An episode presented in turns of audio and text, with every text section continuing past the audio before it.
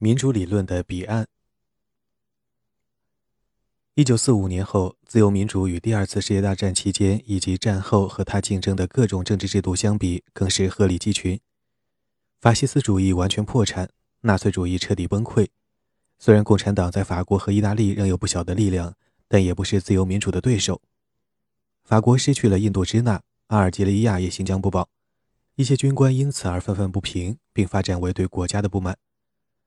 但六十年代期间和七十年代早期，两种情绪开始日渐上升。一是随着社会教育程度的提高和余暇时间的增多，人们开始寻求生活的意义，但感到富裕并未使生活更有意义；二是认为，在某种可意会不可言传的深刻意义上，社会是非理性的。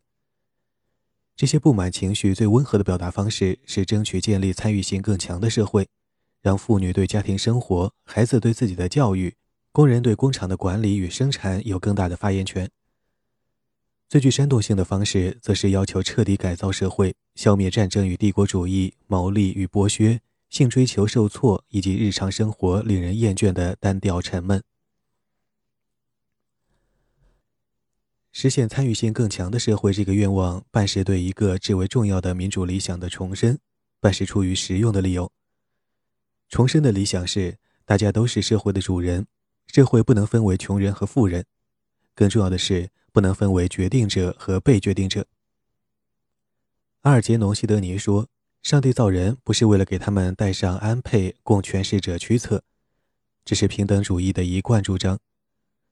杜威设想的民主社会即以此为基础。韦伯的追随者中比较悲观的则认为这是不可能实现的。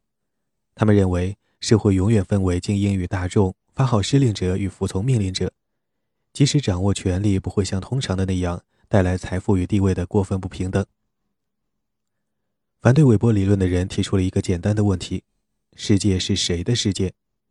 如果问学校是谁的学校，回答是既是老师和当地教育机关的，也是学生的；如果问工厂是谁的工厂，回答是既是工厂主和经理的，也是工人的。当问到家是谁的家，而我们除了说不光是父亲的以外，还进一步展开回答的时候，事情就变得复杂有趣起来。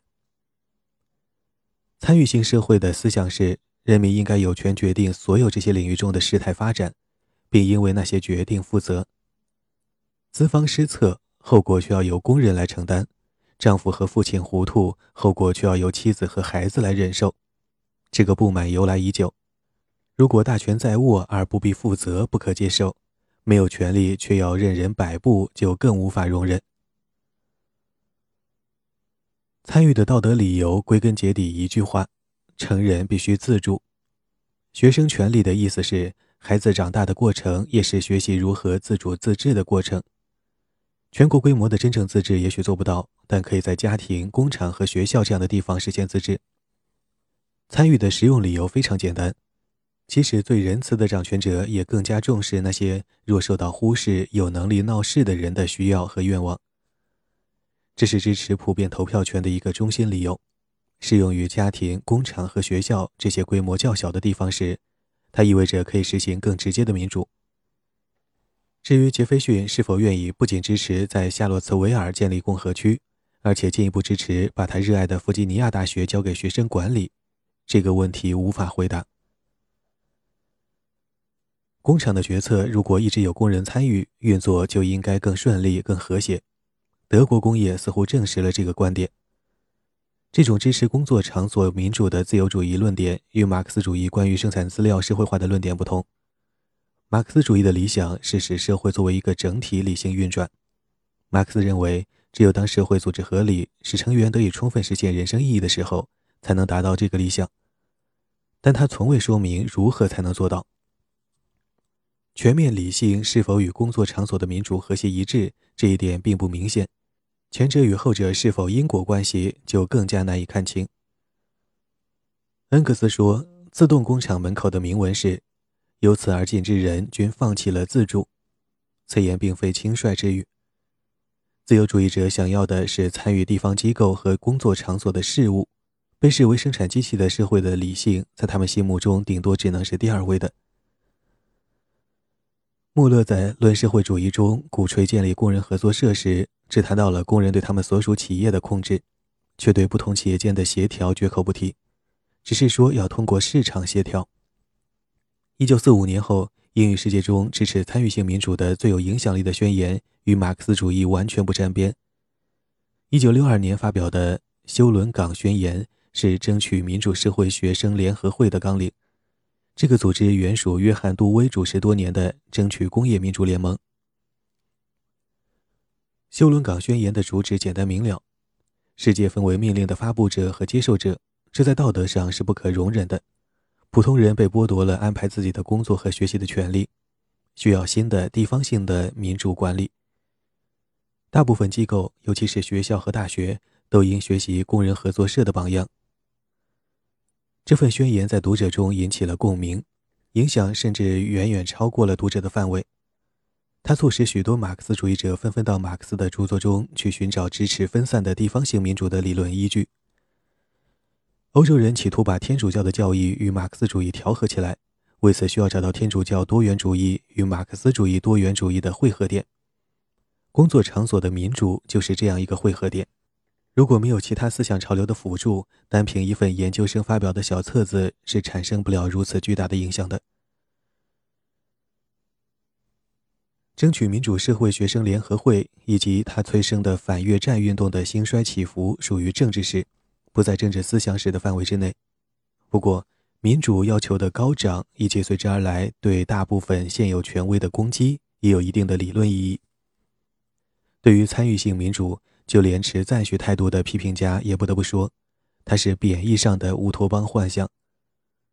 罗伯特·达尔在《革命之后》中指出，在纽约这样的大都市，市长就是不吃不喝不睡，一年和每个居民面对面互动也只有八秒钟的时间，一年的时间大约为三千一百万秒，而纽约的成年居民大约有四百万人。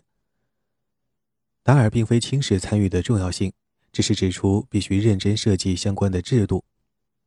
最终，争取参与性民主的努力不了了之，因为事实证明，无论是应该受益的工人还是别的人，都对工作场所的民主不感兴趣。学生和工人也许愿意为了确保他们的声音得到倾听而占领校长和经理的办公室，但长期参与对大学和工厂的管理则要另当别论。自由主义对参与性民主的捍卫，后来发展到呼吁全面革命。一九六八年春夏之交，巴黎街头爆发学生与警方的冲突时，一些观察家惊呼“一八四八年的再现”。这个类比并不准确。二十世纪六十年代是经济繁荣时期，一八四八年却是粮食欠收、饥荒在即。二十世纪六十年代，要求更大的民主的国家已经实现了普遍投票权、廉洁的选举和新闻自由。而1848年的动乱主要是反对外国专制政权的民族主义运动。20世纪60年代，欧洲唯一发生了类似1848年动乱的地方是捷克斯洛伐克，那里奉行改良主义的共产党政府试图实行人性化的社会主义，结果遭到了苏联军队的镇压。发生在西欧和美国的短暂动乱之所以重要，是因为它们表明，现代国家的合法性并不像多数人以为的那样稳固。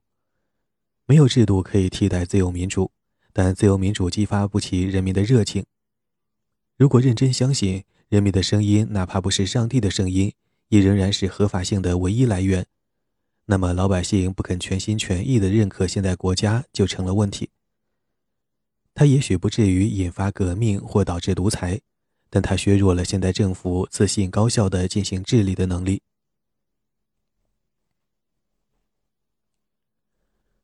政治自由主义，约翰·罗尔斯。现在，让我们来看近年来全面介绍现代世界中合法的社会、政治和经济安排的最重要的哲学著作——约翰·罗尔斯的杰作《正义论》，论述了作为公平的正义，其中心思想具有极大的说服力。如果要我们在无知之幕的屏蔽之下设计社会经济制度，换言之，设计制度时不知道自己在其中占据何种位置。我们就会尽量提高最穷困的人的地位，因此，正义的社会是最穷困的人能过上尽可能好的生活的社会。这个思想极为有利，也极具争议。多数人首先会想，正义的社会是卢梭在《社会契约论》中所说的，使一般人过尽可能好的生活的社会。其次，他们会想，自己的生活如果达不到一般水平，该怎么办？卢梭提出的解决办法是尽量减少不平等，尽量争取所有人的生活都接近平均水平。罗尔斯提出的回答是：如果社会中最穷困的人能过上尽可能好的生活，社会就公平了。批评卢梭的人说，他过于关注不平等对社会造成的侵蚀作用，为避免这种侵蚀，牺牲的东西太多。更加不平等的社会，也许比卢梭提倡的斯巴达式社会更繁荣、更活泼、更轻松、更宜居。如果能采取措施，鼓励才华横溢、精力充沛的人尽情发挥，并设法把由此而来的裨益分给智龄无助、年老体弱和所有处于劣势的人。就能使处境最坏的人过上较好的生活，尽管这不是严格的平等。设计合理、民主治理的福利国家，在保护最劣势群体的同时，也可以为优势群体提供发挥的空间。正义论对这个思想做了正式表述，同时也未忽视平等的优点。罗尔斯说：“不知自己在社会中位置为何的理智的人会同意，不平等在一个意义上有其合法性。”那就是它使我们努力让处境最差的人过上尽可能好的生活。这是个异乎寻常的理念。罗尔斯和卢梭一样，也是以平等为出发点，但他与卢梭的观点相反，认为如果能够通过让富人更富而使穷人也富起来，就应该允许不平等存在。只要不平等能使最穷困的人过上尽可能好的生活。这些观点对经济正义理论的影响不在本书讨论的范围之内。本书关注的是他们对自由民主的影响。罗尔斯从活得有自尊的角度界定处境好和处境差，很容易从经济角度提出：如果允许处境好的人兴旺发达，处境差的人也能获益。洛克关于私人地产的论点就是这个意思。杰斐逊在和北美土著谈判时也借用了洛克的理论。公民和政治权利方面却没有与之可比的考虑。最类似的是19世纪流行于英美的一种观点，认为扩大投票权要一步一步的来，不能一蹴而就。暂时让一些人掌握比别人更多的政治权利，能保护后者不受动乱的伤害，因为一旦发生动乱，所有人的权利就都将不存。这个论点与经济方面的论点大不一样，在经济领域。我们设想，为了让最穷困的人过上好生活而背离平等；在政治领域，则设想暂时维持不平等，以求一步步达到政治权利的绝对平等。政治权利代表着根本的平等，表现为人人都有同样的权利。保护政治权利和更广泛的公民权利，比保证经济福利更重要。罗尔斯认为。个人的不可侵犯表现在社会通过制度确定的权利当中。反过来说，自由民主必须通过制度来确定可以别扭地称为免于什么什么的权利。罗尔斯从未说明他认为政府应如何发挥职能，但从他的著作中可以看出，他似乎认为政府是马克思韦伯所说的强迫性机制。政府保护人民不受侵略和虐待，推行必要的安排，使社会合作能够产生裨益。善莫大焉。但是，若是政府掌握在利用意识形态和宗教煽动民心的政客手中，无论那些政客得到多数人还是少数人的支持，政府都可能做出令人发指的坏事来。权力的理论讲的是人何时能够要求别人做他们本来不会做的事。如果我借用了你的车，你有权在事先说好的时候把车要回去，无论我是否希望继续开那辆车。反之。有许多事情，不管我们多么想让别人去做，不管做成后会令我们多么高兴，我们都没有权利要求别人去做。这类事情包括要别人按照我们的愿望去投票和祈祷。这是应对多数人暴政这个古老问题的一种办法。大部分自由主义者都把民主定义为得到多数票的一方的统治，同时也努力寻找办法对多数人的行为加以限制。在罗尔斯看来，侵犯权利的选票根本不能算作选票。他的追随者对此尤为坚持。需要做的不是像过去的思想家所说的那样，在多数人的权利和少数人的权利之间达成平衡，而是单纯的保护权利。侵犯权利的投票不是民主投票。自由民主是唯一名副其实的民主形式，因为只有在尊重每一个人的平等自由的情况下投的票才值得尊重。只有当每一个人的投票都重要的时候，才是民主。若是投票支持种族隔离或支持迫害占社会少数的犹太人，那不能称为民主。即使人口的百分之九十都投票支持迫害占人口百分之十的犹太人，也不能算是民主投票。批评家说，如此定义民主过于借鉴美国的宪法安排，没有充分考虑雅典以来的平民主义传统。我也同意这样的批评。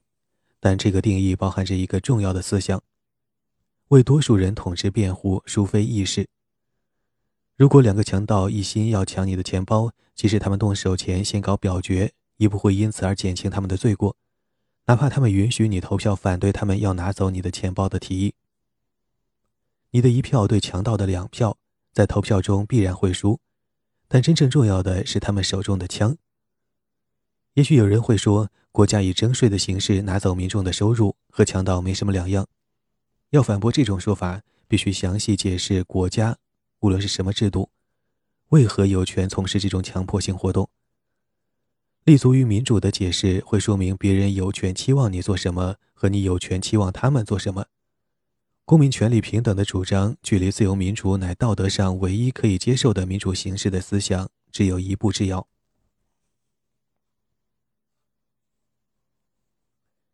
只有自由民主才是民主，这一观点引发了众多争议。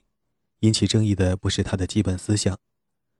显然，哪怕百分之九十的人民都决定做坏事，他们也没有这个权利，别人也没有义务追随他们。问题是，这个说法无视雅典的思想。雅典思想认为，民主顾名思义意味着权威归人民。他也忽视了现代观点。现代观点认为，代制民主的好处在于能使选民把坏蛋赶走，通过威胁把统治者拉下权位来让他们谨守规矩。它也不符合认为民主的意义在于使劣势群体得以利用自己众多的人数来抗衡占优势地位的有钱有势者的观点。熊彼特为民主下的定义暗示，如果政府建立了种族主义的立法，只要在通过立法时征得了选民的支持，就是遵循了民主的程序。但是，那并不意味着人民应该遵守这样的立法。事实上，现代民主政体比迄今所知的任何其他政体都更尊重个人自由，不轻易进行宗教或种族迫害。但是，把所有美德全部拢到一起，贴上民主的标签，影响了概念的清晰。19世纪的自由主义者担忧多数人的非自由倾向，对民主怀有警惕。自由主义者要把多数人统治与重视人权区分开来。反自由主义者也想做出这样的区分。他们为出于任何原因侵蚀公民自由提出的辩解理由都是：公众站在他们一边。让我们回过头来看现代西方世界的特点。今天我们的人均寿命是古雅典人的四倍，我们比他们更安全、更健康，吃得更好，穿得更好。古雅典人不必害怕在热核战争中丧生，这是今人面临的一个前所未有的风险。除此之外，我们的人身安全大得多，死于战争和疾病的可能性小得多。我们在现代的自由主义的意义上比古人自由得多，不像过去那样牢牢地定在某一个社会地位上无法挣脱。如果我们改变宗教信仰，或被别人视为行为怪异或不道德，也一般不会受到迫害。也许会遭人白眼，但不会被迫喝下毒锦汁。有的属于个人权利，比近代民主制度出现的早得多；有的要归功于技术进步，而技术进步又是在自由主义政府主政时发生，有时则发生在专制政府之下。十九世纪的德国就是例子。民主是个好东西，但它并非唯一的好东西。人们说到民主时，可能不光指政治民主。或者主要指的不是政治民主。热心提倡参与性民主的人说的对：如果一个社会中有更多的人参加各种公益组织的活动，整个社会就会更加幸福，犯罪会减少，教育会进步，环境也会更宜人。可是他们常常认识不到，社会中其实已经有了各种非正式、非政治的参与。从家长教师协会到送饭上门的志愿团体，这些都需要政治技能和头脑，需要做出决定、分配任务、公平分担负担，出了问题勇于承担责任。热心于参与性民主的人也常常注意不到日常生活的参与性质，比如观众在排队买电影票时讨论某位导演和演员的优点，形成了自然而然的座谈会。观看体育比赛的人也会自动发起类似的友好讨论。找到归属的方式五花八门，大多与政治无关。要参与，就要放弃一些东西。如奥斯卡·王尔德毫无轻佻之意地指出的，社会主义可不轻松，因为它会占据公余的很多闲暇时间。参与性民主也是一样，古人的自由和雅典民主更是需要投入大量的时间与精力。因此，对于波斯人是否打败了雅典人这个问题，回答不是简单的是或否。比起雅典社会来，我们的社会参与性较小，政治性也没有那么强，这也许是明智的选择。我们为个人自由提供了更多的保障，对统治者的心血来潮设立了更多的克制，这些是波斯人想都想不到的。这肯定是明智的做法。晋人不像雅典人那样高度重视政治权利平等化的理想，但对于世俗统治阶级的思想，即使不完全反对，基本上也持反对态度。多数地方几乎没有阶级冲突的迹象，富人所得的经济蛋糕中的一份也许太大不公平，但他们得到那一份蛋糕不是靠奴役战俘或去非洲抓捕奴隶，也不是靠雇佣平克顿侦探公司去向罢工的工人开火。民主选举制度代表了形式上的政治平等，同时教育、福利和收入上的极端不平等却阴魂不散。对此。任何有平等主义思想的人都会迷惑不解，心情沉重。可是，实际处境不佳的人并不像观察家想象的那样愤怒不平。金人享受着古代自由与现代自由的结合，这种结合有自由的非暴君制的平民共和国保护，但他能否继续维持下去，尚疑问重重。